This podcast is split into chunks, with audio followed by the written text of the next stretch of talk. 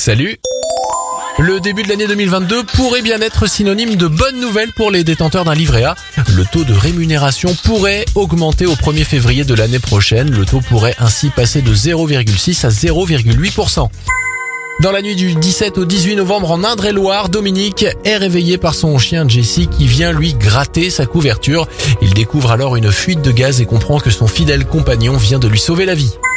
Enfin, direction Rennes, en ce moment, un des magasins Carrefour de la ville teste un chariot adapté aux enfants handicapés. Le but est de faciliter la circulation dans les rayons et le confort dans les chariots pour les enfants en situation de handicap. C'était votre journal des bonnes nouvelles. Vous pouvez le retrouver maintenant en replay sur notre site internet et notre application Radioscoop.